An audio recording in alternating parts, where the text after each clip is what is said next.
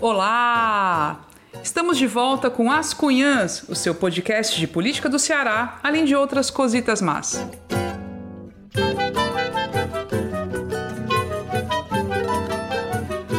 Eu sou Camila Fernandes e, como sempre, estou ao lado de outras duas cunhãs jornalistas hiperconectadas. A Inês Aparecida. Oi, Inês. Oi, Camila. Oi, Evelyn. Internet, como é? Inter...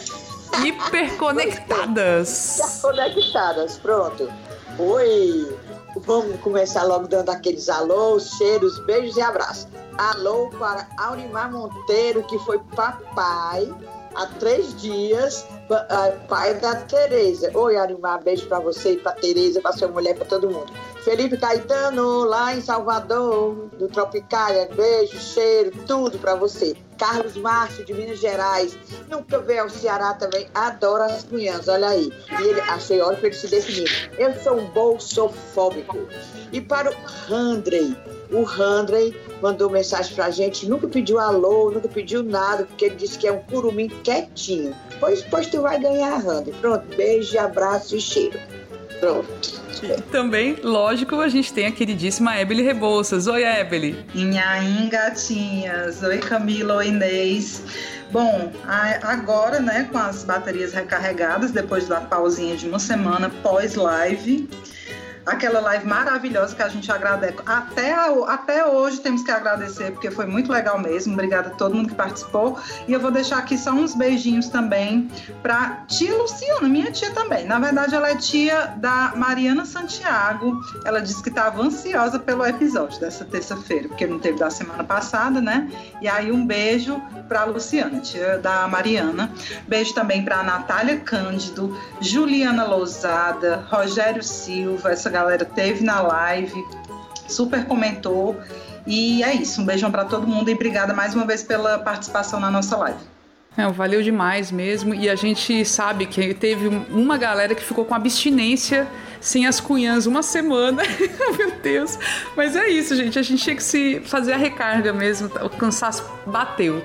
Mas agora pronto, estamos aqui de volta com um episódio cheio de novidades. Também vou deixar cheiros rapidíssimos especialmente para Eugênio, Paulo Júnior e o André Jonatas, que realizaram na última semana o Assuntar na Rede, que foi um encontro de podcasters cearenses, muito, muito, muito bacana. Foi a primeira vez que a gente, né, das Cunhas, participamos, até porque as Cunhas é, nasceu agora, nesse ano de 2020, né? Mas eles costumam fazer esses encontros e a gente, no caso eu, né, participei de uma mesa com o Felipe Azevedo do Budejo para falar sobre política, eleições e como foi a cobertura nos podcasts. Então foi muito, muito incrível também, valeu.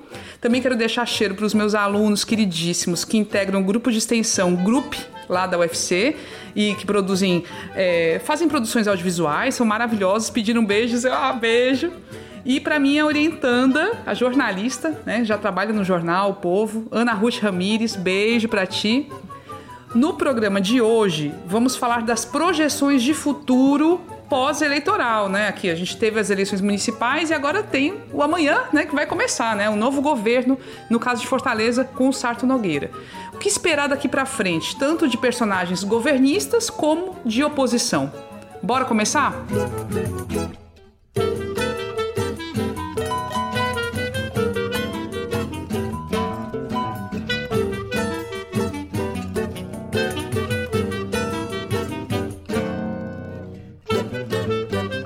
Então, gente, tivemos aí um segundo turno muito apertado, com a vitória do Sarto Nogueira em Fortaleza, o capitão Wagner ficou atrás, e se estabeleceu aí todo um cenário de futuro no curto prazo que a gente imagina. Vai começar aí agora com a transição né, do, do prefeito Roberto Cláudio em Fortaleza, e depois disso os atores políticos aí vão se reposicionar, novos, novos integrantes lá na Assembleia Legislativa, nova Câmara Municipal tomando posse. Enfim, vamos começar dando um, pa, um panorama aí de como estão as coisas. Inês fez uma apuração aí de, de como é que está esse momento aí, de esse início de transição, como é que estão as coisas, Inês?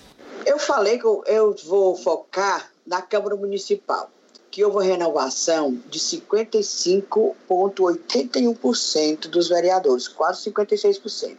Não é surpresa, a pessoa fica, oh, surpresa, não, que na, na legislatura anterior foi até um pouco mais do que isso, mas essa renovação. Ah, mas esse ano foi 55,81%. O PDT, que é o partido do prefeito eleito, né, do Sarto, não elegeu o que estava prevendo, viu, gente? No começo, vocês se lembram de um, de um episódio nosso aqui, que a gente entrevistou até o Iraguaçu Filho, que é o do diretório municipal do PDT, aqui em Fortaleza, ele disse que o PDT elegeria 13 vereadores. E era cada votação, por menino, foi não, olha, foi só, foi 10, 10 vereadores do PDT. E não foi com aquela votação toda que eles pensavam, não, certo? Houve até surpresa. Surpresa para menos e até surpresa, não, surpresa próprio mais. O Iraguaçu não entrou, né? Foi um que não que conseguiu dizia entrar. que era 13, é o Iraguaçu Filho, filho de outro Iraguaçu, que já foi vereador há muito tempo, ele não entrou. Mas ele, ele é que era o que a gente entrevistou, porque ele era do diretório aqui do. Era, não, é, do diretório. Mas, apesar dessa pouco decepcionante a votação do PDT, assim mesmo elegeu 10 vereadores, o Sarto, por causa daquela coligação, Fortaleza cada vez melhor, vai contar a partir de janeiro, logo de princípio, com 25 vereadores a seu favor dos 43. A Câmara são 43 vereadores, ele vai contar com 25 a princípio, quer dizer, é mais da metade, né? A aliança dele, para quem não se lembra, era assim: ele do PDT, com PSB, PP, PL, PSD, Cidadania, Rede, DEM, PSDB e o PD, PTB. Só que o PTB não elegeu nenhum vereador, certo? Mas, assim mesmo, com essa, esses 25 vereadores, segundo consta, não vai ser muito fácil para o Sarto, não. Segundo a avaliação de alguns recém-eleitos, e eu conversei com um deles, que é primeiro mandato, o Júlio Brise, jovem, que teve uma votação até surpreendente, segundo ele, até para ele mesmo, mais de 16 mil votos para ser um, um novato na, na. Aliás, ele já tinha se candidatado. Mas, segundo ele, não sei se era fazendo charme, mas disse que se surpreendeu com a própria votação. Mas ele tinha é, pano para as mangas para ser votado, foi da, da, da Secretaria da Juventude, tomava conta dos cucas e tal. Aí eu perguntei, e aí, o que é que você pretende, como é que vai ser o seu mandato? Ele disse que a primeira coisa vai sugerir ao presidente Antônio Henrique, ao presidente da Câmara, Antônio Henrique, que é do PDT, que ele mude o regimento e deixe como opcional de ir para a sessão de paletó e gravata. Vai quem quer. Ele disse que não aguenta. Quando ele se lembra desse calor, realmente. Agora, uma hora dessa, assim, com calor, você ir todo empalitosado, engravatado, seu pescoço assim, tempo de, de. Parece que até com uma corda. Rapaz, tem, uma- é- vai- é- tem essas, é, essas é, tradições que a gente não consegue entender porque se mantém e- Pois num então, ambiente assim. é co- É, totalmente descontextualizado, né? A gente aí aqui é o- muito quente falou, de Tudo fato. bem. Que é- é um- e ele disse que é um símbolo, essa história de ficar de paletó e gravata, é uma tradição que distancia, inclusive, o eleitorado. Tá entendendo? Ele diz, o Júlio Briz dizendo, vereador é um trabalhador. Tudo bem que é um trabalho diferente, é um trabalho desafiador, mas é um trabalhador. Para que a, gente- a gente ficar de paletó e gravata. Quando você Tá vê, entendendo? é, por exemplo, as sessões lá do, no Congresso, né, no caso do Parlamento Europeu, é, os caras não vão de terno e gravata. Muitas vezes é só camisa mesmo, normal. Pois é, tudo bem que Não você tem não necessidade. camiseta- aquelas camisetas cavadas. Ok. tu- horrível de tomar vacina. Eu, eu chamo aquelas camisetas, camiseta de tomar vacina, aquelas cavadas horrorosas, que aparece aquele cabeludão aqui embaixo dos homens podre. Mas, menina, Camisa social de botão, tá aí o. ah, pronto, só pega, pegar o modelo das camisinhas do, do Renato Rosendo. Tão bonitinho que ele anda, com aquelas camisinhas, né? De botão. É. Também não precisa ser camisa polo, não.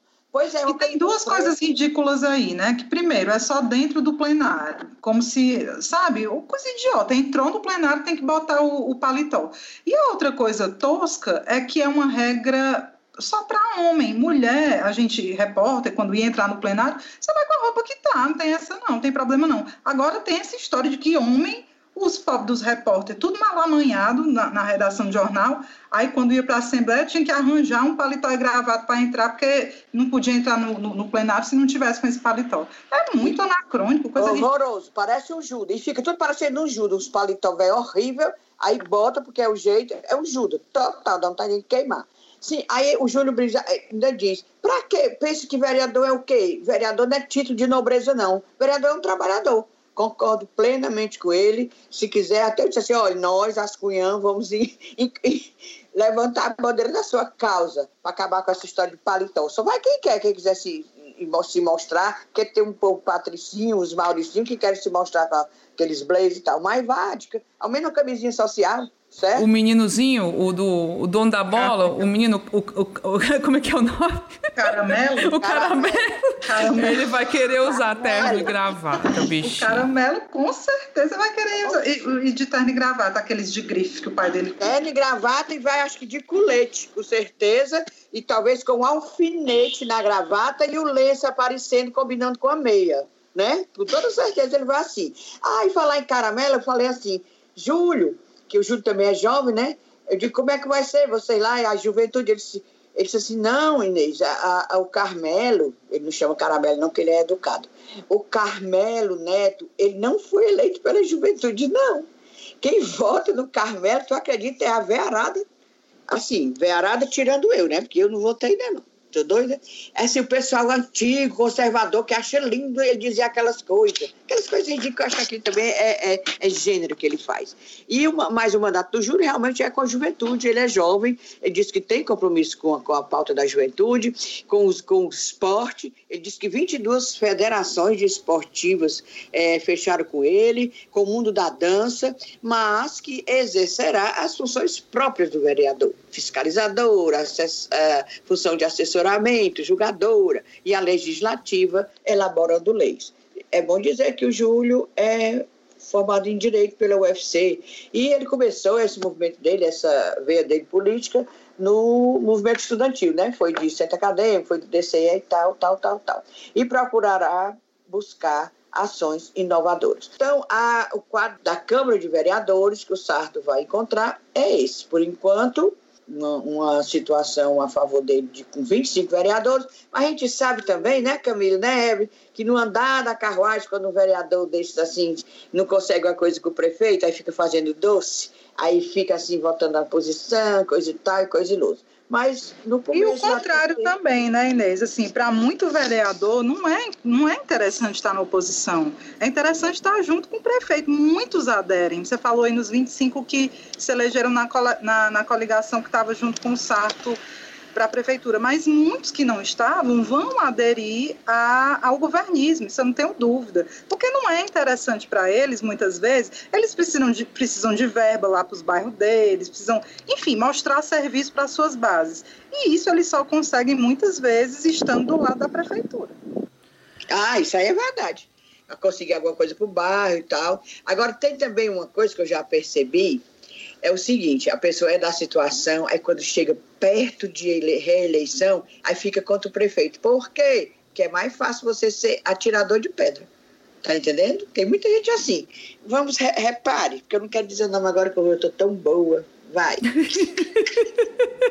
Oi, Inês, não faz Pronto, isso, tô, tô mulher. Doce hoje, doce demais.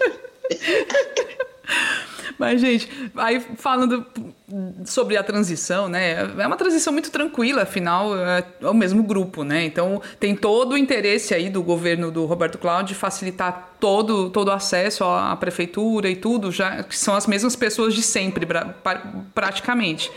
E na cabeça aí da, desse, dessa equipe de transição tá o Samuel Dias, né, que é ex-secretário do Roberto Cláudio, o Ferruz Feitosa, que foi um dos um dos prefeituráveis aí, um dos cinco, e o Elcio Batista, que é o vice-prefeito eleito, né?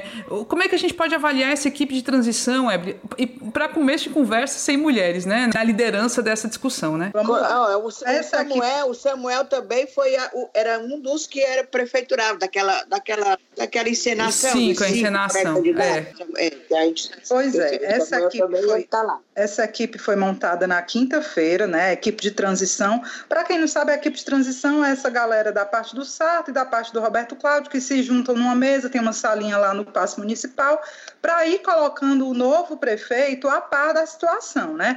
É, enfim, mostrando as finanças, os números todos da gestão, para que o prefeito novo, é, quando assumir, já saiba o que é que ele tem na mão. E essa equipe é formada assim: Samuel Dias, secretário de governo do, do Roberto Cláudio, Marcelo Pinheiro, secretário-chefe de gabinete da prefeitura, Elcio Batista, né, vice-prefeito eleito, o Ferruz Feitosa, da, da Regional 2, e o Renato Lima, secretário de gestão regional, só macho. A gente viu, inclusive, é, na foto que fizeram da equipe de transição, meio que uma repetição daquela foto que a gente até comentou também no episódio, de quando o Sarto foi escolhido, foi escolhido. como nome do PDT, que também só tinha homem, não tinha uma mulher. E assim, essa comissão de transição tem um núcleo, uma, uma equipe de apoio também, né, de, de servidores e tal. E nessa equipe de apoio tem duas mulheres, certo? Só nessa equipe de, de apoio. A Flávia Bruno, coordenadora do Tesouro Municipal, né, que entende das, das granas, e a Cristina Machado, secretária executiva da Secretaria de Planejamento. Planejamento, Orçamento e Gestão. E assim, essa equipe de transição, toda vida que é montada uma equipe de transição, as pessoas ficam de olho, porque já é mais ou menos o que o prefeito eleito está querendo levar para a equipe dele, né? Nesse caso, como o Sarto já é, enfim, já é do, do grupo, ele não necessariamente precisaria levar nomes dele, de confiança dele, porque o povo do, do Roberto Cláudio é, é gente de confiança dele também, são do mesmo grupo.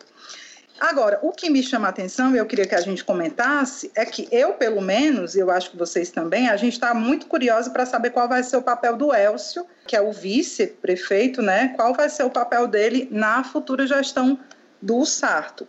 Como já comentamos aqui, o Elcio é um nome muito ligado ao Camilo, né? Enquanto que o Sarto é um nome ligado aos Ferreira Gomes, e tá todo mundo nessa expectativa. E aí, como é que vai ser essa história, essa acomodação de forças? Eu conversei com uma pessoa que é interlocutora do Elcio e ela me deu algumas informações. Seguinte. É, diz que não tem nada certo ainda, mas também se tivesse ela não ia me dizer, né, a pessoa, provavelmente. Mas uma coisa é certa: Elcio não quer ser um burocrata na gestão Sarto, que é uma coisa rua, uma coisa povo, uma coisa para interagir, papapá. Eu até perguntei, isso tem a ver com uma, possível futura candidatura dele em 2022 para deputado ou outro cargo?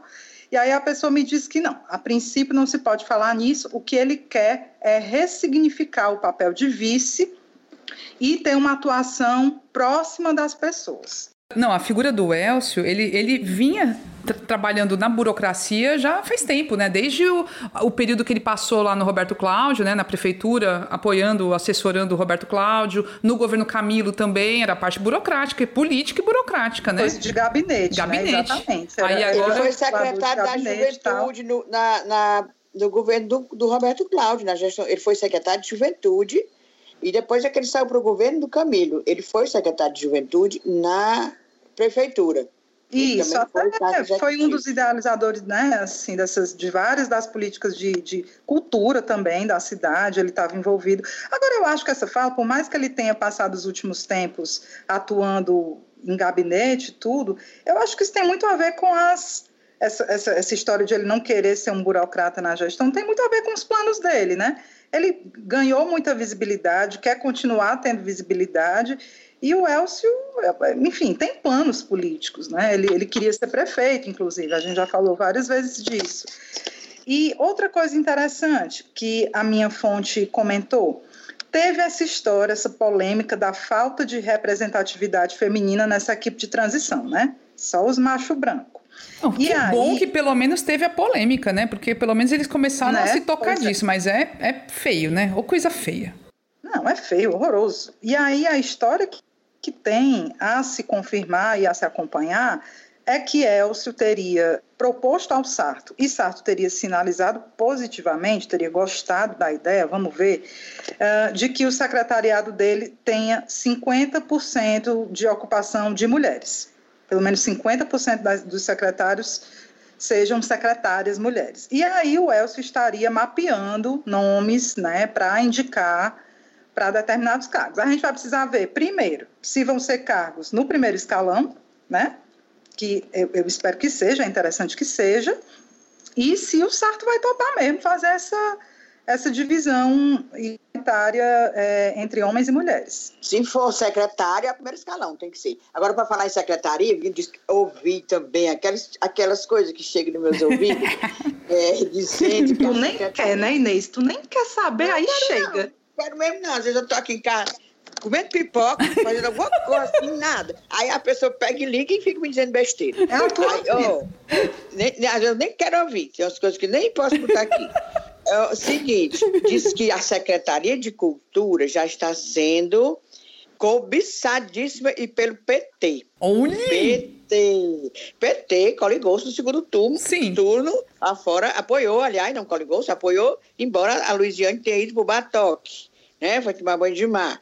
Mas um, alguns eleitores do PT, eu não digo todos, claro, votaram no Sarto e apoiaram o Sarto. Tem uns petistas que se declaravam abertamente nas redes sociais.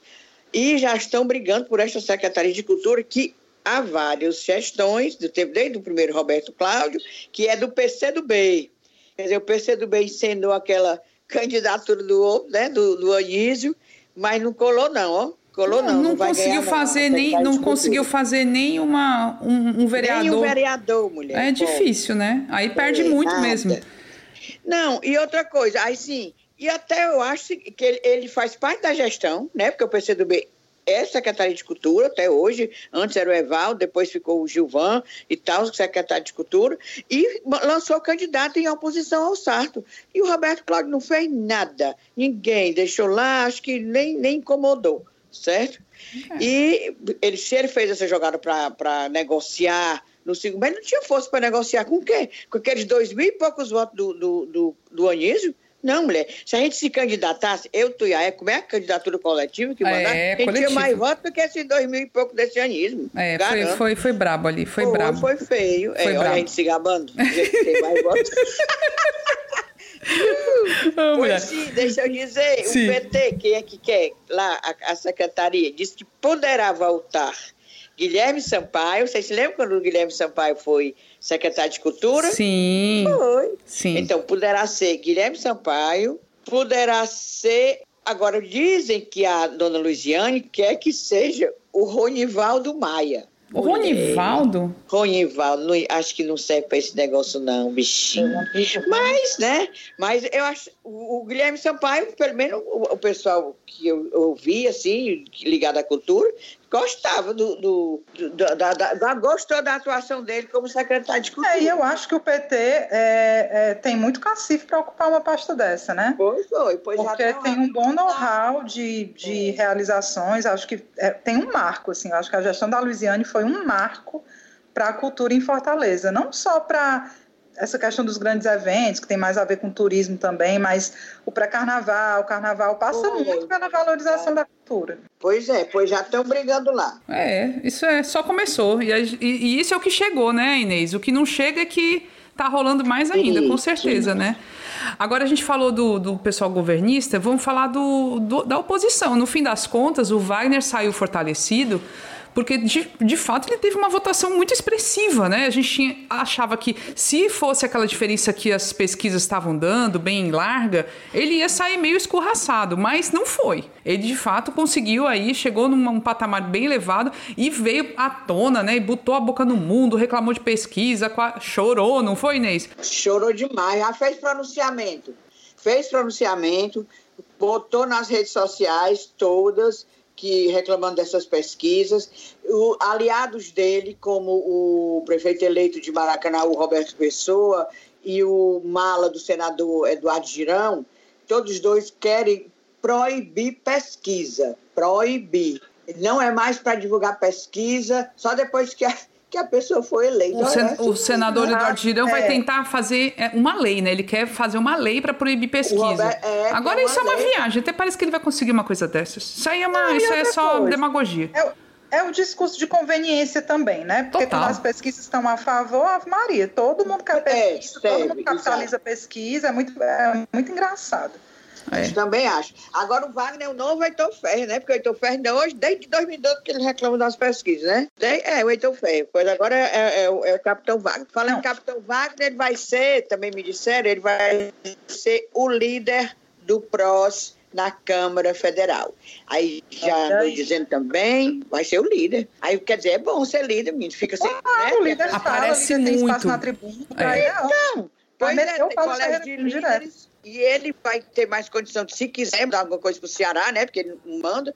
Aí ele, ele agora vai ser líder do PROS, já avisou que vai ser líder do PROS. Depois Uma pedrinha no sapato do Ciro, né? Porque ele vai ter muito espaço na tribuna e vai viver tacando pau nos Ferreira Gomes, no Ciro e tal, no, no Com certeza.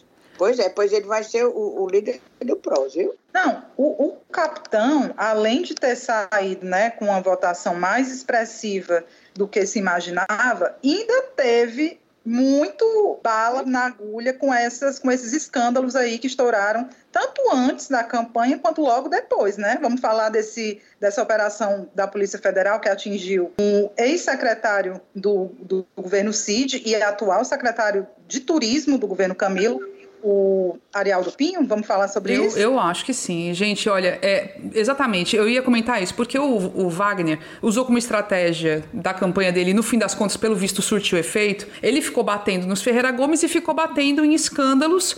Tinha um, um escândalo muito antigo do Sarto, aquele eu acho que não sei se pegou muito, mas ele ficou batendo no escândalo dos respiradores, que é do Roberto Cláudio, e ficou fazendo associações super negativas dos Ferreira Gomes, dizendo que são coronéis e tudo mais.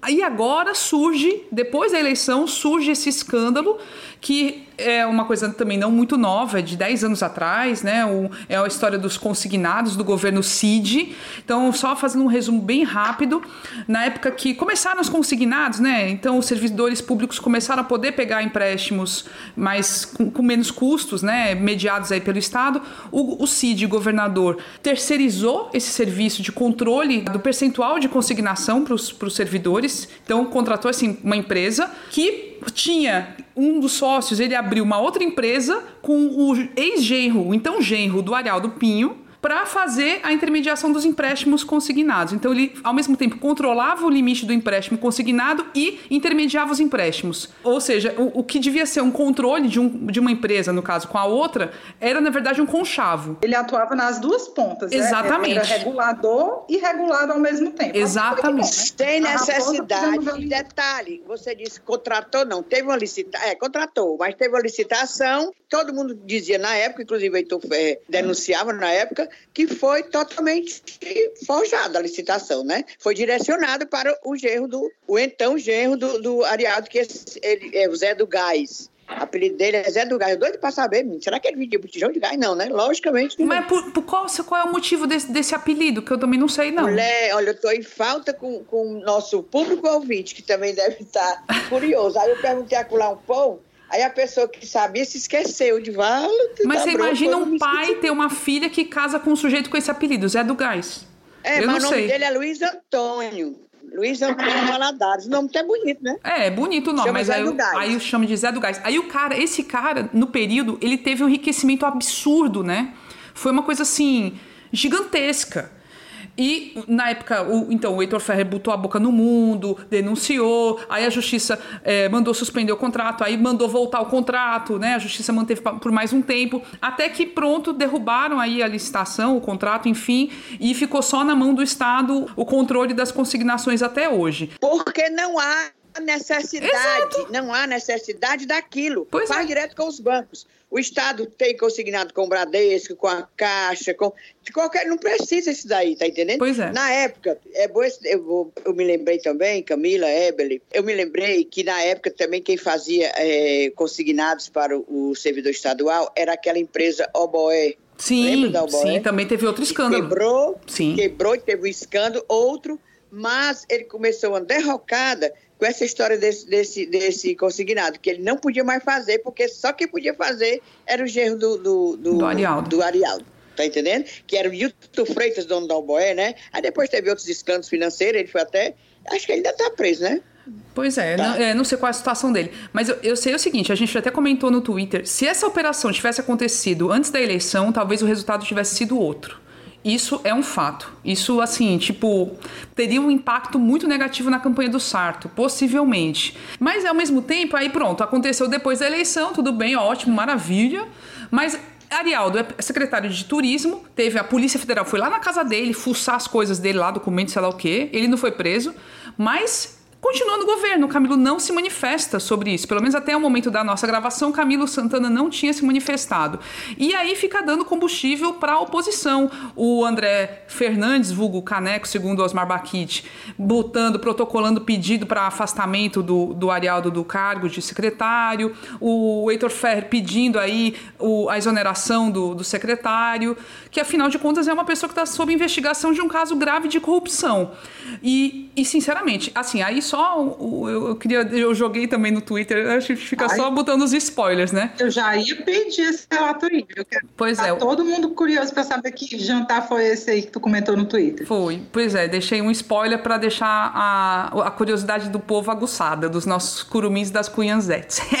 O que acontece foi o seguinte: o, o Arialdo, de fato, é uma figura muito poderosa já desde o começo. Ele, ele desde a campanha, do primeira campanha do Cid Gomes, ele era uma figura muito central e importante nesse grupo político, tá? Então, desde o começo, ele foi um secretário, super secretário, né? Não dá para negar isso. E na época, é, isso 2009, depois de Ronda do Quarteirão, falido, aquela polêmica do, das Hilux, eu estava no jornal o Povo e assinava a coluna política aos domingos. Eu, eu tinha esse espaço de opinião no, no, Jornal Povo. E comecei a bater muito numa proposta que eles estavam colocando em prática de compra de uns carros troller para polícia para colocar no litoral. E, e assim, eu batia muito na questão, tipo, qual é a, a real necessidade para de comprar um carro 4x4, se já tinha as Hilux que eram 4x4, e aí tinha mais esse custo diante de uma, e uma política de, de segurança pública que não estava se mostrando eficiente, só gastando com carro, com carro, com carro, e sem ter de fato uma abordagem que fosse mais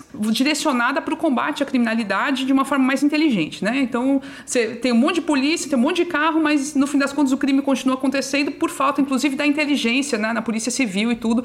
Enfim, tinha toda essa discussão na época. E eu batia muito na minha coluna. E um dia lá estava eu, né, e recebi, não só eu, outros jornalistas do povo, recebemos o convite para um jantar lá na casa do Arialdo. E a gente foi. E foi uma coisa assim para mim muito inédita, nunca tinha me acontecido uma coisa dessas. Chego lá, um certo colunista, eu não vou falar o nome da pessoa, estava sentado num sofá com os pés sobre, sobre a mesa, aquelas mesinhas de centro de sala, tomando uísque. Dono da casa. Dono da casa. Juro, juro, juro. Enfim, mas eu não vou comentar. Então, assim, é, é, é, tem esse nível de relações, às vezes, na imprensa, sabe? Com o poder tem esse nível de relação. Mas eu não sabia qual era o motivo da gente estar ali, enfim, tava lá e fiquei escutando, né? E aí, quando chegou no momento da discussão sobre os troller, e aí eu comecei a argumentar, tinham outros jornalistas, tá certo, gente? Era um bocado de gente. Então por isso que não é off. Quando tem mais de dois jornalistas no ambiente, já não tem mais off, porque alguém vai, vai, vai soltar a história. Basicamente, ele queria me convencer de que os trollers eram incríveis. E aí eu falei, meu, cara, é, não, não, tem justificativa para esses gastos e tal, não sei o quê. E assim, comecei a contra-argumentar e ele soltou por fim: não, mas você vai ver os trollers pintadinhos com as cores do estado vão ficar bem bonitinhos. Não, e depois eu mas soube. finalmente não compraram os trollers. Compraram, compraram. Qual... Foi, teve. Teve os trollers, teve. Teve os trollers e deu na mesma, entendeu? Foi tudo a mesma coisa. Não teve, assim, a política de segurança continuou baseada nos carros. E a gente chegou no ponto que chegou hoje em dia, com, com todo esse problema que o, o Camilo herdou de fato com a segurança pública. E a gente sabe porque é que ele queria comprar troller, né? De quem era a fábrica, né? Então, uhum. então, pois tinha é. essas relações escusas. E assim, as histórias em torno do Arialdo sempre foram assim, tipo, não foi só uma vez que eu escutei a história, ele estava direcionando a construção de uma estrada no litoral, numa área onde ele tinha comprado terrenos para fazer um empreendimento turístico. Isso não é incomum de ouvir em relação a Arialdo. Camila, e, e isso que tu falou é muito certo. Ele é um cara muito poderoso e parece até às vezes temido pelos governantes. Sim. Assim, ele assim, não costuma peitar o Arialdo. O Arialdo sempre é assim, visto com muito respeito, um cara que está sempre circulando no poder. É, eu não lembro, assim, eu não lembro de ter é, é, entrevistado. A história que eu lembro dele é que ele foi um dos motivos do mal-estar entre a Alane e o Cid. Porque o Arialdo esculhambava esta Luiziane no Twitter dele. Sim, esculhambava. Boa lembrança, Evelyn. A Luiziane, Cid, que, que diabo é isso aqui, Cid? Que diabo é isso aqui? Que teu secretário vive tacando pau em mim, tu não fala nada. E aí o Cid também não confrontava o Arialdo. É, a gente chegou a perguntar, eu, repórter na época, perguntava para o governo, e aí, como é que vocês, né? Se, se, se, posicionam em relação a esse mal-estar. E aí o que o governo falava era que, não, é, é, o perfil pessoal dele, a gente não tem ingerência sobre o que ele fala no Twitter dele, papapá, e deixava o Arialdo esta loura. E aí começou ali, a, a, a, tensão começou a aumentar muito por conta dele, porque ele não estava nem aí. Porque o Arialdo, é, eu acho que o pessoal tem medo, ele é grosso, todo mundo sabe, né? É impressionantemente grosso grosseiro mesmo. E eu acho que ele mete medo das pessoas. E deve ter é, muita coisa na mão, né? Ele deve saber de muita coisa. Não sei. Não vamos, não vamos conjecturar, não. Não, não, mas é só pensar é o grosso. seguinte. Sim, ele é grosso, ele é mas ele, assim, em termos de poder, ele foi, por exemplo, um dos caras ali que criaram o Beach Park. Na época que o Ciro, depois que foi candidato a presidente, não se elegeu, foi lá, foi trabalhar lá no Beach Park. Assim, a relação é muito estreita é muito estreita e o, o Arialdo é uma figura tão poderosa que, tipo, saiu o Cid do governo, entrou o Camilo, continuou o Arialdo fica. no poder. É. é. Tipo, ele, é, muita, ele, ele é muita força. É muita força. É, demais. É. Eu fico Eu não sei também. se vocês lembram, realmente é uma dúvida, mas quando estourou esse escândalo dos consignados lá em 2012, se eu não me engano, 2013, ele 2011 che... que o, o, o Heitor denunciou. 2011 para 2012, né? É, ele chegou a ter alguma sanção? Ele foi exonerado? Ele foi afastado? Nada. Não, né? Zero. Nada, né? Nada. Pois é. Zero. E foi muito e pesado o, o escândalo naquela época. Muita matéria de jornal. O Ciro e o Cid diziam que era mentira. O Heitor denunciava e o Ciro ia para a empresa dizer que era mentira do Heitor, que não existia isso. Olha aí. Mas como é que era mentira se depois o próprio governo é, quis rescindir o um contrato com a, com a ABC? O Mas próprio governo não é assim, tem que primeiro desmentir. Tem, tem que desmentir. A gente não sabe. Agora eu pergunto, eu pergunto e a gente não sabe a resposta. Por que que agora de novo, depois de tantos anos? Pois é, isso eu acho não também é? que é outro ponto para se comentar. Por que assim?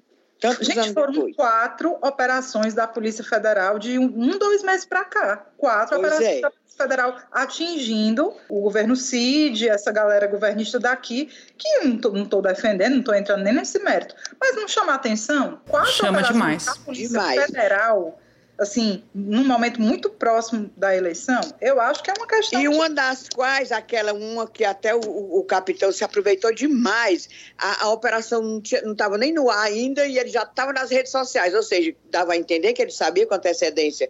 A do Adail do, Carneiro, do, né? Do Adail? Do, Adail, a outra, não, a outra dos respiradores, que afinal de contas saiu o tiro pela culata, porque realmente a prefeitura teve que foi, foi indenizada, porque a, a, culpa não era dela, era da tal da empresa que não entregou o, o, o material.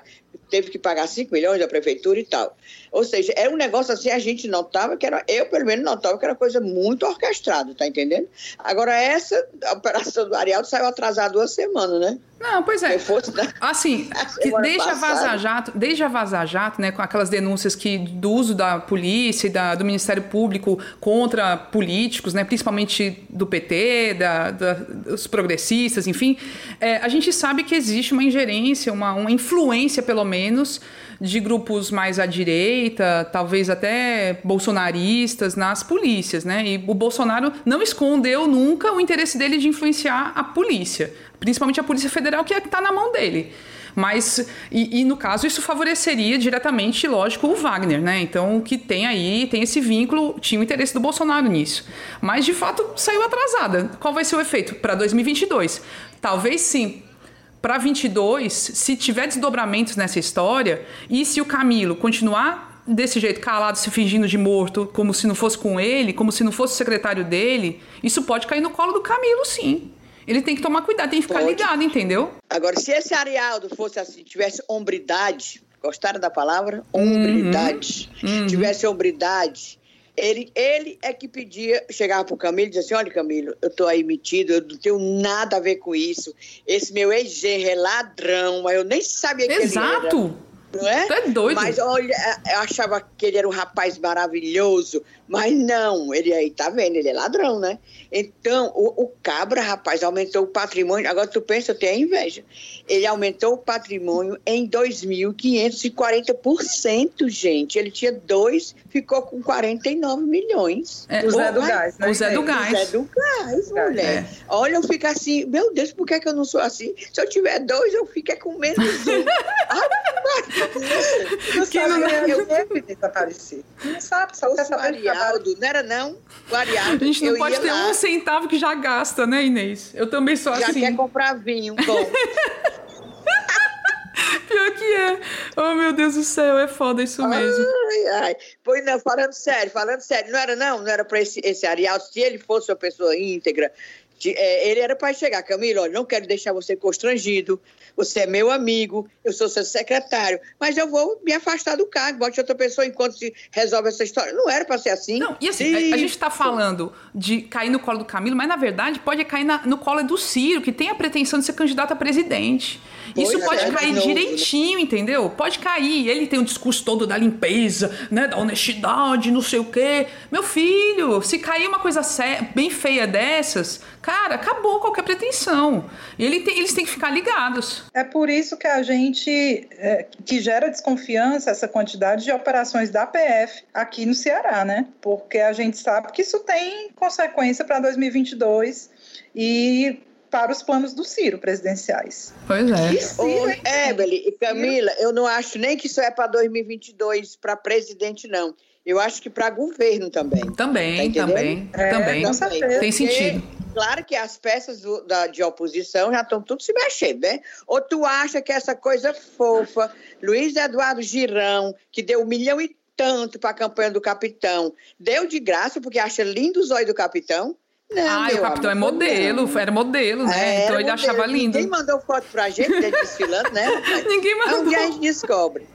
Pois é. Não, mas você acha que o Luiz Eduardo Girão queria, como disse, de- enganando Eunice Oliveira, disse, não, Eunice, minha pretensão não, eu não quero ser eleito não. É só para eu levar esse meu discurso a favor da vida, contra o aborto. Mentira, menina. Ele tá, quem dá um milhão e tanto para uma campanha de prefeito, ele pensa, é, quer o quê? Ainda mais ele, que tem o mandato dele, aquele mandato tão grande de, de senador, de oito anos. É, e tá só no começo. É, tá só no começo. Ora, mas, rapaz, Tá é só no começo do céu. Governador. É. Deus nos livre. É, é, É. Ele, ele pode tentar. É, Assim, pra, assim, em tese, pode ser o caminho mais simples, até porque ele não precisa renunciar, né? Ele, ele vira Não, candidato a, o- o a mandato dele é governador. oito anos. É. E pronto. E, e pode ter. E, e entra com o Wagner aí pro Wagner, sei lá, puxar voto talvez como candidato ao Senado também. Não sei, porque vai ter uma vaga para ser disputada. Outra pergunta que eu ia deixar no ar também sobre 2022, governo do Estado. Quem será que está mais cacifado aí do- entre os governistas para ocupar o- a sucessão do Camilo? É o Roberto Cláudio mesmo, gente? Vocês acham? Gente, eu não sei não, mas começou-se a se ventilar, obviamente que é só ventilação, até no nome do Ivo para o governo. Pois é. Diga aí, Ivo pois Gomes, é. Pois é. de Sobrar para, para o governo. É, não, é porque o Cid, quando foi candidato ao governo, ele não, não largou com o Sobral. Ele preferiu terminar o mandato e ficar dois anos parado para depois ser candidato a governador, né? Então, talvez eles tenham essa ideia, porque o Ciro não. O Ciro sempre atropelou todos os mandatos dele. Sempre ele foi, cortou, saiu pela metade. Mas o Cid tem esse outro perfil, então não sei se, como é que o Ivo sairia se ele abandonaria antes. Não sei. Mas a gente está falando só com essas peças que já estão aí no, no jogo. De repente, sabe lá, daqui a dois anos, pode aparecer uma liderança nova, acho difícil, mas pode, pode ser. E outra coisa, podem se engalfinhar eles mesmos, né? Se engalfinhar, puxando os cabelos, os grampos e tal, e, e, e vir outra coisa. E outra coisa, a gente bota tudo num bolo só, como se fosse tudo do, um partido só. Você tem que lembrar, Camilo, Cadê Camilo, Milo, Milo, Milo, Milo, não é? É. Camilo é do PT, meu povo, é porque ele se esquece, né? No dia que ele é rosinha, claro. É. Mas muita coisa pode mudar. A gente, a gente é porque fica falando com, essas peças aí. Vai ser o Ivo, vai ser não sei o quê. E é obrigado a ser de novo Ferreira Gomes, tá entendendo? Eu É, acho que é eles isso, não vão abrir mão, Inês. Eu não sei, não. Eu acho que eles não abrem mão, mão, não. Só se for alguém muito perto. Aí, gente, falando sobre, sobre Ciro Gomes, né? Voltando pro Ciro. Cirão aí tá claramente, né? Durante essa campanha ele se aproximou aí de vários, várias figuras, declarou voto pro Boulos, declarou voto pra Manuela Dávila, mas declarou voto pro João Campos, sempre contra o PT, né? Nunca com o PT, né? Detalhe, né? E tá tentando costurar aí essa aliança nacional de, de centro-esquerda que ele tá chamando, mas sem o PT. E ao mesmo tempo continua atacando o PT, né? Chamando aí de lulopetismo extremista e tal. E andou dando uns pitos até no Flávio Dino, porque o Flávio Dino tava usando a camiseta Lula livre outro dia. E o Flávio Dino, governador do Maranhão, do PCdoB, para votar, né? O Flávio Dino falou assim: não, eu não vou, não vou bater boca, não vou responder o Ciro e tal. Mas o Ciro, assim, todo mundo fala: meu, pra que, que o Ciro abre a boca para falar essas coisas, gente? E aí, assim, o que, que a gente faz com o Ciro? Ligou a metralhadora. E eu acho assim, gente, olha, porque a estratégia dele, claramente, ele anda até se ouriçando pro Rodrigo Maia também, né? Sim. Ele tem essa história de que pode ganhar a eleição fazendo uma grande aliança unindo, unindo centro-esquerda e centro-direita. Doce ilusão, né, meu amigo? Doce ilusão, porque a centro-direita tem seus planos também. Ele acha que ele vai fazer uma, uma, aliança juntando DEM, até o PSDB, se for o caso, com a centro-esquerda? Ele não vai. E aí ele fica nessa história de atacar para tudo quanto é lado. Ele ligou, essa, essa semana que sucedeu a eleição, ele deu várias entrevistas nacionais, vi várias vezes ele, ele Sakamoto, deu para um monte de, de, rádio, de TV, e ligou a metralhadora. Voltou a criticar Lula, criticou Flávio Dino, criticou, menino criticou Deus e o mundo, para algum canto fazendo esse de, de discurso. E é engraçado que ele dá as patadas dele, aí na, na, entrevista seguinte ele, não, mas não foi bem isso que eu quis dizer. É, ele só, sempre desmente, ele sempre desmente. Tem um maior plano. E ele acha, eu não sei o que, é que vocês pensam, mas ele acha que ele vai conseguir unir, fazer esse, essa grande união, juntando centro-direita e centro-esquerda. Deixa os extremismos para as pontas e ele sendo um nome que aglutinaria esse centro aí, entre direita e esquerda. Não vai, cara, não vai. Menina, olha, eu fico às vezes pensando, meu Deus, o que é que o Ciro quer? O que é que ele, qual é a estratégia dele. Porque às vezes a gente sabe a estratégia, né? A gente que trabalha com político sabe mais ou menos. Vixe, fulano está fazendo isso porque quer, quer atingir tal coisa, né? E o Ciro, como diz a Ebre, quer atingir o quê, pelo amor de Deus? Porque no, foi no dia seguinte, aí ele ligou o ventilador no 3, assim, botou bem forte, aí começou a jogar. Coisa de desaforo para Deus e o mundo da Virgem Maria.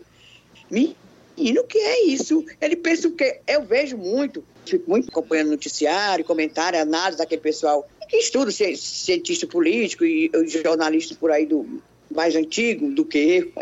Não, esse jornalista que faz análise, cientista político e tal, intelectuais, teve um que dizia mesmo, é, eu fui muito cirista, as pessoas criticando ele, mas eu reconheço que Ciro não tem condição uma pessoa aí de, de nível mesmo, sabe?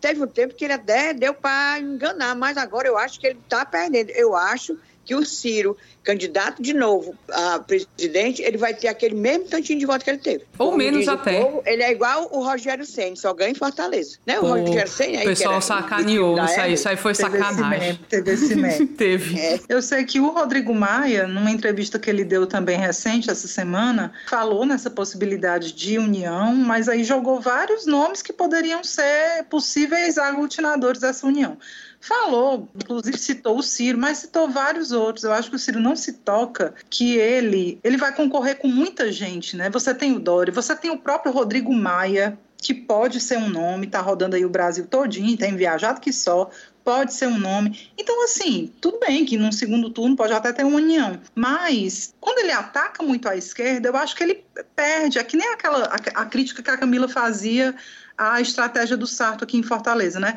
Tá batendo demais, quando você bate demais, você perde aliado na hora mais importante, que foi o que aconteceu aqui em Fortaleza, né? O Sarto perdeu, por exemplo, muito eleitor petista, provavelmente por conta da, da estratégia de campanha dele. E o Ciro faz isso. Tudo bem, a gente já sabia que ele ele não quer de forma alguma ser associado ao Lula em 2022, porque acho que perde. Ele acha que se ele se alinhar de algum modo ao PT do Lula, ele perde. Ok. Mas daí a continuar atacando com tanta hostilidade, para que isso? Aí vai falar do Flávio Dino, cara, que é aliado dele, colega dele, Flávio respondeu com muita grandeza, dizendo que não ia entrar nesse tipo de discussão porque gosta do Sírio e acha que não ganha nada cultivando atrito. Mas assim, pra quê? Sai criticando todo mundo. Ai, gente, não sei. Não, e assim, é um cenário que a gente não dá para descartar que o Bolsonaro continua como o favorito nesse momento. Assim, tem gente que já exclui ele, já diz que ele não vai nem ser candidato talvez. Eu não vejo isso. Eu acho que hoje ele segue sendo super candidato à reeleição e pode levar porque não tem uma figura de oposição ainda claramente assim desenhada que esteja se projetando ali. Não tem. Eu acho que tudo vai depender dos filhotes dele, viu, Camila? De como vai estar a situação dos filhotes. Porque eu acho que se ele vir que vai perder sabe? Eu acho que talvez ele não entre e vai depender muito do acordo que ele provavelmente vai querer fazer para os filhos dele não serem presos. E aí, numa é, situação é, dessa, agora, talvez ele abrisse mão de, de disputar. Essa eleição agora para prefeitos e vereadores não foi algum indicativo, não?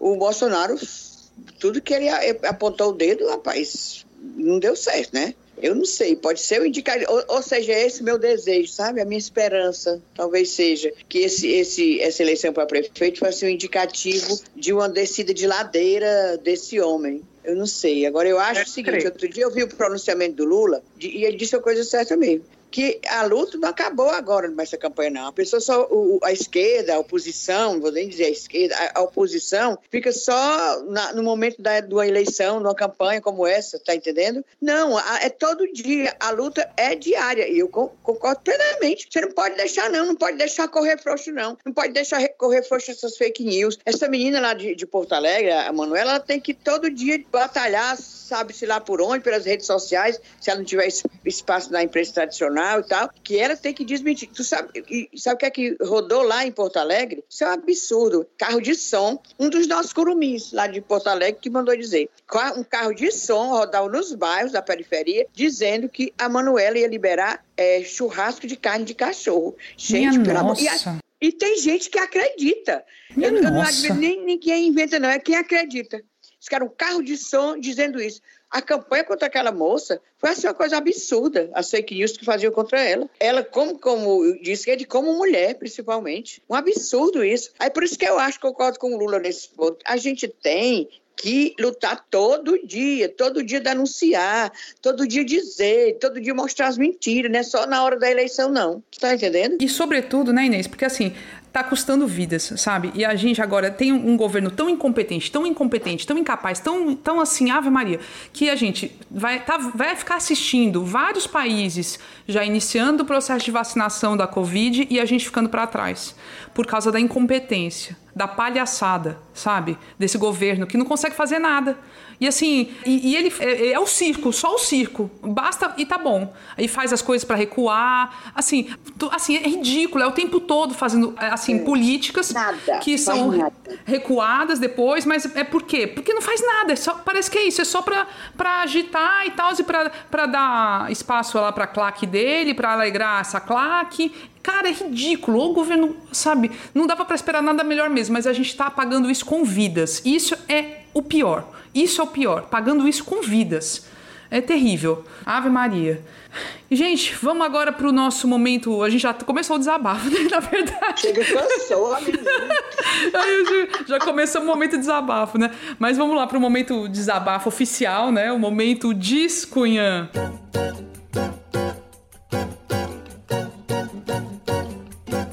Diz aí, Cunhã, Ebele Rebouças, o que, que você tem a dizer hoje? Meu povo, eu vou falar meu descunhã sobre vacina. Queria só ser a Thaís Lima, ou do Chá com Rapadura, para semana que vem já tá me arrumando para me vacinar. Bom, a Inglaterra, né, meu povo, vai começar a aplicar a vacina da Pfizer. É, a Rússia também, a Sputnik, já vão começar a vacinar. Ah, lembrando, inclusive, que a, o, o nosso excelentíssimo ministro da Saúde já deu a entender que a vacina da Pfizer não serve para a gente, porque ela é aquela que tem que ser transportada em menos 70 graus, aí diz que não dá certo, que não sei o quê, papapá.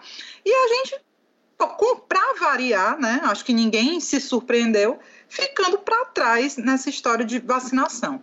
Inclusive, outras empresas já deram ultimato dizendo: Brasil, você só tem até dia tal para encomendar, para dar resposta, se você quer nossas vacinas e tudo. E o presidente, o governo federal, se fazendo de doido, porque eu acho que ele não tem interesse que a gente supere essa pandemia, porque para ele é ótimo, tá todo mundo enfurnado em casa e recebendo auxílio emergencial, não sei o que, não sei o que, e a gente ficando para trás. E aí, o meu, a minha esperança é só que a gente mais uma vez possa contar com os governadores, né? Não sei se vocês viram, o Camilo parece que já abriu uma licitação, enfim, começou o processo de compra de refrigeradores para armazenamento das vacinas. Acho que se depender da boa vontade dele, deve ter aí, enfim, acordo com a rede privada para poder acelerar esse processo. O Dória, lá em São Paulo, também já disse que muito em breve vai começar a vacinar o povo, assim que puder. E eu quero só ver nós tudo indo para São Paulo em, em, em comboio tomar esta vacina chinesa. E a gente até brincou em outro grupo, rapaz, o Dória podia era dizer, meu irmão, enquanto esse Bolsonaro fala merda, olha que eu já estou fechando acordo é com o governador do PT para vacinar todos os brasileiros. Isso é bom demais, meu povo. Mas, enfim, é só esse, esse lembrete de que a gente está ficando para trás e esperar aí que a gente possa contar mais uma vez com os governadores, né? Porque do governo federal mesmo não sai nada. Ninguém tem governo federal, tem uma pessoa lá que pensa que é presidente, né? O idiota.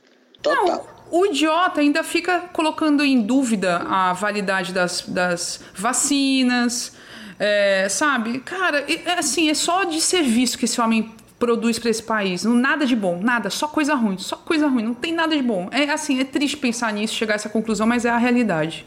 Agora vamos para o seu descunhã, Inês.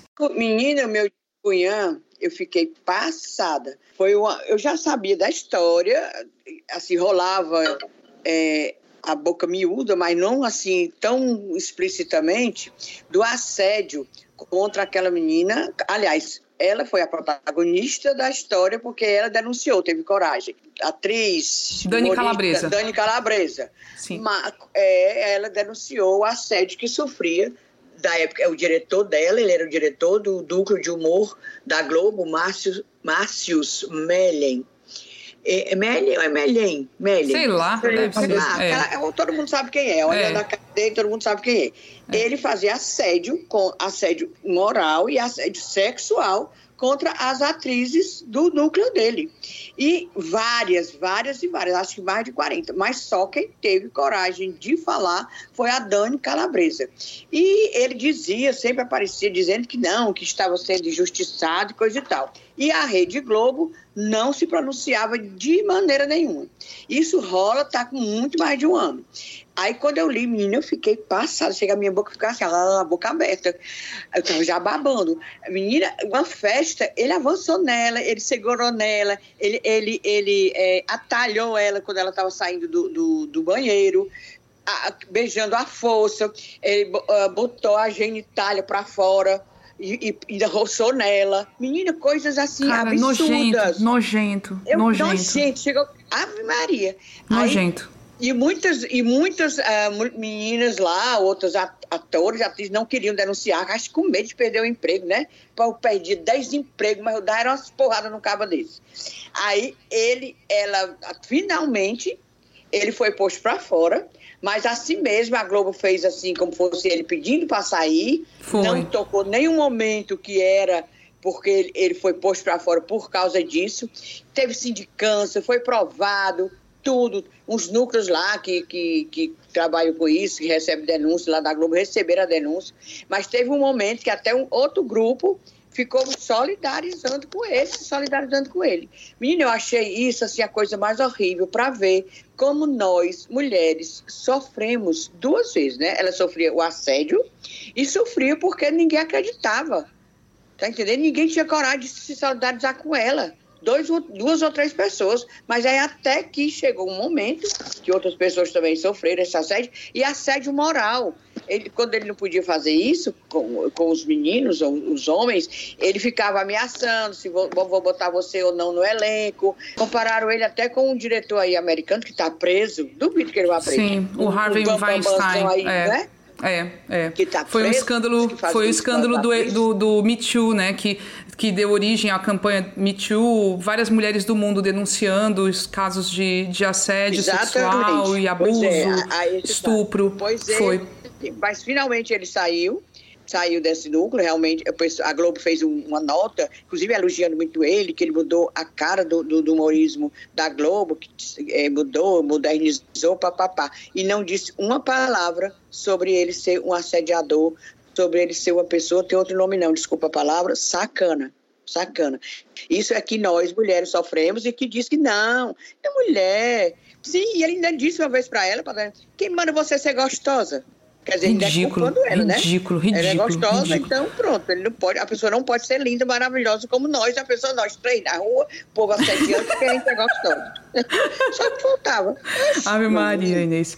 Não, então, para quem, sério, pra quem... revoltada. Quem lê a mulher que lê, somente nós, mulheres, o homem que também tem ao menos um pouco de, de empatia com a causa feminina, se lendo aquilo se revolta, se revolta mesmo. É o meu descunhão, meu protesto a todo tipo de assédio e a toda falta de, de, de, solidariedade das mulheres com as outras mulheres que sofrem esse tipo de assédio. Para quem quiser ler, é uma matéria da revista Piauí, do site da revista Piauí, tá, no, tá na internet, busca lá a revista Piauí e tá lá a matéria, é enorme, é bem, bem comprida, é. mas é porque ela é muito detalhada e ouviu muita gente a matéria, a reportagem muito bem feita. Então, assim, vale a pena essa leitura com certeza. E aí eu vou, vou ficar também nesse, nesse assunto, mas com outro viés, viu, Inês? Eu vou. Meu descunhã é sobre um artigo que a Folha de São Paulo publicou também na semana passada, de um sujeito chamado Alexandre Andrada, que se coloca aí como professor de economia da UNB, Universidade de Brasília. Ele faz o artigo para acusar a Folha de fazer não jornalismo, mas linchamento porque fez uma matéria falando de uma acusação que ele, esse cara, esse Alexandre, tá tendo inclusive na justiça, tendo que responder na justiça de estupro de uma outra jornalista. Tá? Amanda Audi, que é jornalista do The Intercept. Ela acusa ele, acusou esse rapaz, esse sujeito, de tê-la estuprado.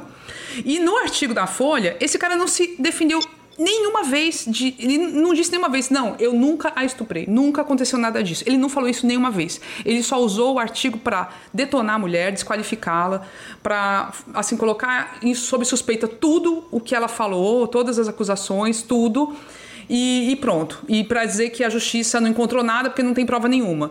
A gente sabe como é difícil ter prova de estupro e de assédio, porque geralmente isso acontece em situações que é só a mulher e o homem. Quando, e a própria Dani Calabresa teve muita dificuldade de, dentro da Globo, de denunciar o chefe dela, né, o sujeito que era chefe dela, porque era só ela sozinha denunciando. Quando a coisa aumentou e mais gente foi atrás e denunciou, é que ganhou peso. Mas é muito difícil, é muito difícil. A justiça é toda contra a mulher. A mulher sofre a violência, ainda tem que provar, e, e a, mesmo quando prova alguma coisa, ainda tem a desconfiança e é colocada ali a dúvida. E assim, o jornal Folha de São Paulo ter permitido a publicação, ter autorizado, ter publicado um artigo desses, que só que assim, o cara não se defende, o cara só ataca a mulher, gente, é de uma irresponsabilidade sem tamanho, sem tamanho, sem tamanho. Eu, eu assim, me causou assim um mal-estar tão grande, tão absurdo. Beleza, dá espaço para, digamos assim, ele se defender, mas não dessa forma. Assim, isso é totalmente não sei, eu não tenho nem palavras. Me dá vergonha de ter trabalhado nesse jornal. Não é a primeira vez que eu sinto vergonha, tá? Assim, eu, em vários outros momentos eu tenho tido esse, essa, esse sentimento, essa sensação de vergonha por atitudes da Folha que eu, que eu discordo assim de uma forma muito, muito intensa, porque vão contra, inclusive, os preceitos do jornalismo.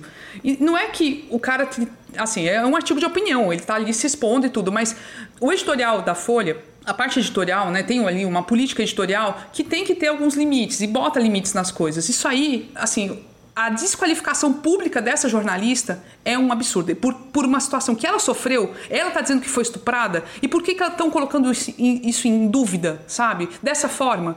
Gente, é. Tipo, sei lá. Sei não, não tenho nem o que dizer. Mas é isso. Esse é o meu discunhã e aí tem, tem a ver com, com o caso do, do, do Márcios, né? Porque é mais uma vez, como disse a Inês, né? é a falta de. essa dificuldade, toda a violência que as mulheres sofrem e que e essa violência vai se repetindo várias e várias e várias vezes, inclusive, pela falta de escuta, pela falta de confiança, ou pelo excesso de desconfiança e pela, pela sempre pela rede de proteção que é feita em torno dos homens. E, é, e tem a justiça no meio, e tem a imprensa no meio, tudo ali no meio protegendo esses homens. É fogo. Não é fácil. E é isso, meu povo. Cansa, minha filha, cansa. Cansa. Ser mulher é foda. É isto. É. Gente, estamos chegando ao final do, do, da edição de hoje. A gente, assim, eu queria só, antes de terminar, também falar o quão incrível foi que muita gente colocou nas suas redes sociais, é, publicou lá que as Cunhãs eram um dos podcasts mais ouvidos no ano, né? Segundo aquele ranking, né? O, a retrospectiva feita pelo Spotify, sempre que sempre faz no final do ano, bota para a pessoa é, quais foram os programas, as músicas mais ouvidas e a, as Cunhãs apareceram para muita gente entre os cinco mais ouvidos, né? Entre os cinco podcasts mais ouvidos. A gente ficou tão emocionada, né, gente? É muito lindo isso. Ai, agradeço demais, eu fico mesmo. É tão legal a gente saber que a gente faz, é, a gente faz um trabalho bem, bem feitinho. A gente procura, pesquisa e tal, conversa com as fontes e tal. A gente faz o trabalho, mas aí a gente vê que reconhecer, aí é que a gente fica feliz mesmo. Ai, fiquei feliz demais. É, foi lindo Foi demais. lindo, foi lindo. Foi lindo. E aí, ó, então a gente fica botando essas coisas também nas nossas redes sociais. Você acompanha a gente tanto no Instagram como no Twitter, As Cunhãs Podcast. Acha a gente, segue a gente, bota lá, fica acompanhando o que a gente publica, tá certo? E é isso. Até semana que vem, né, meu povo? Um cheiro grande. Bem tem. Chora Vamos nessa. Beijão. Na próxima semana tem. Tchau.